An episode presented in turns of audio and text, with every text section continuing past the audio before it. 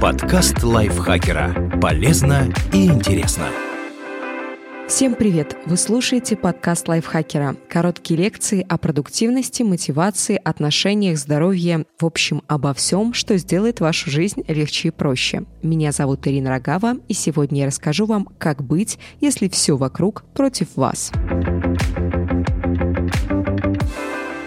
Часто обстоятельства складываются не в нашу пользу. Главное, что мы можем сделать, это правильно на них реагировать. Существует бесконечный поток внутренних и внешних сигналов, сбивающих нас с намеченного пути. О том, как им противостоять и даже использовать их в своих интересах, рассказывает Маршал Голдсмит, известный бизнес-эксперт, автор бестселлеров, которые переведены на 30 языков.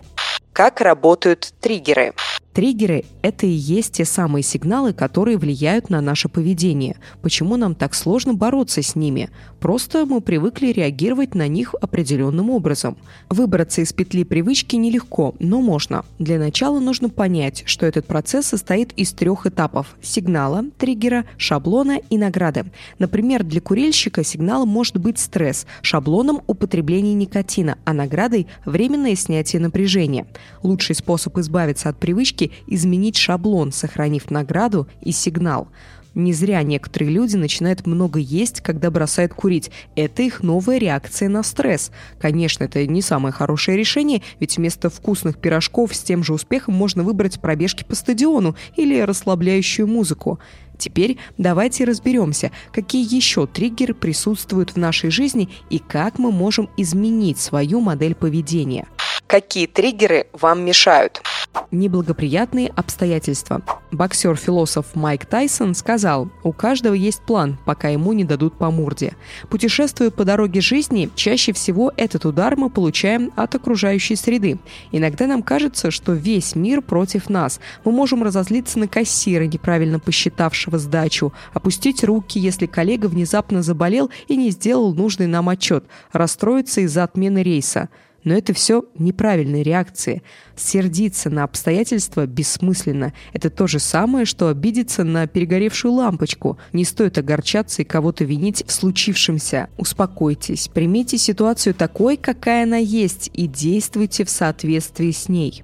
Промахи окружающих ваш подчиненный делает орфографическую ошибку в презентации, и вы при всех отчитываете его, жена опаздывает на спектакль, а вы произносите «Ну я же говорил, что нужно собираться быстрее», друг совершает рискованный поступок, вы рассуждаете, что уж вы точно действовали бы иначе – Указывать людям на их промахи и демонстрировать, насколько вы сообразительнее, это точно не лучший способ сохранить хорошие отношения. А главное, так вы ничего не исправите.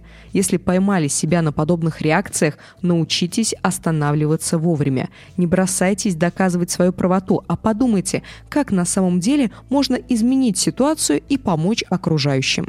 Усталость. Иногда после трудного рабочего дня мы чувствуем себя настолько вымотанными, что сами не замечаем, замечаем, как падает наша способность к самоконтролю. Последствия могут быть разными. Кто-то вместо вечерней тренировки позволяет себе полежать на диване, кто-то вымещает накопившуюся агрессию на домочадцах, а кто-то принимает губительные решения на деловой встрече.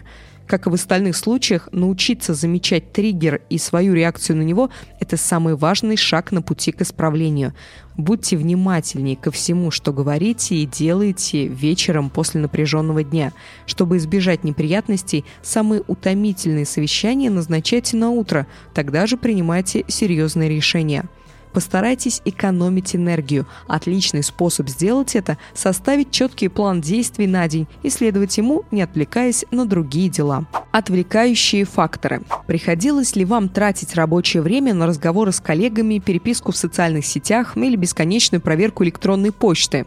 Вы не одиноки. Современный человек вынужден работать среди множества отвлекающих факторов, но если вы не будете им сопротивляться, то обязательно столкнетесь с горой невыполненных дел, усталостью и стрессом. Как этого избежать? Составьте два списка. В первом перечислите самые важные задачи на день и укажите время, когда будете ими заниматься. Например, с 7 до 8 вы тренируетесь, с 9 до часа дописываете отчет, с 2 до 5 встречаетесь с клиентами, а с 6 до 10 полностью посвящаете себя семье.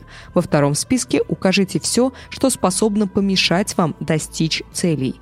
Возможно, вы поймете, что приятель, который постоянно останавливается у вашего стола и подстраивается к вашему досугу вечером, на самом деле отвлекающий триггер – тогда вам нужно уволить его на некоторое время. Или увидите, что регулярно пропускаете утреннюю разминку, поскольку после пробуждения тратите массу времени на соцсети. Заставьте себя изменить эту привычку. Не отвлекайтесь ни на что, пока не сделаете запланированное.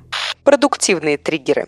Вряд ли получится перечислить абсолютно все негативные триггеры и наши реакции на них, но теперь вы можете сами определить, какие сигналы мешают вам добиваться желаемого. Замечать их и корректировать свое поведение уже полдела. Следующий шаг – создать сеть продуктивных триггеров, ведущих вас к цели. Это может быть любой сигнал, пробуждающий действовать. Например, попросите друга напоминать вам о тренировке в определенное время. Перед работой представляйте, как будете гордиться гордиться собой, когда выполните все важные задачи. Или составьте список мотивирующих вопросов, на которые нужно отвечать каждый вечер. Начните с фразы «Сделал ли я сегодня все возможное, чтобы…»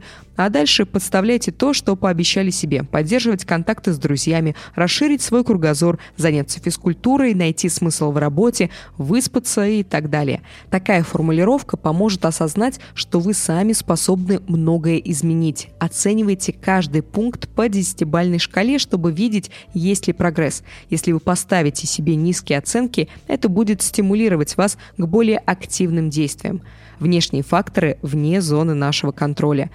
Часто нам кажется, что мы не способны влиять на них, и мы чувствуем себя марионетками судьбы. Зря.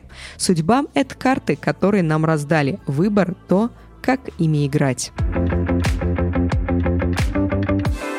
Спасибо большое, что прослушали этот выпуск. Надеюсь, он был для вас полезен и вдохновил вас. Подписывайтесь на наш подкаст на всех платформах, ставьте ему лайки и звездочки, пишите комментарии и отправляйте выпуски своим друзьям в социальных сетях. Я, Ирина Рогава, с вами прощаюсь. Пока-пока. Подкаст лайфхакера. Полезно и интересно.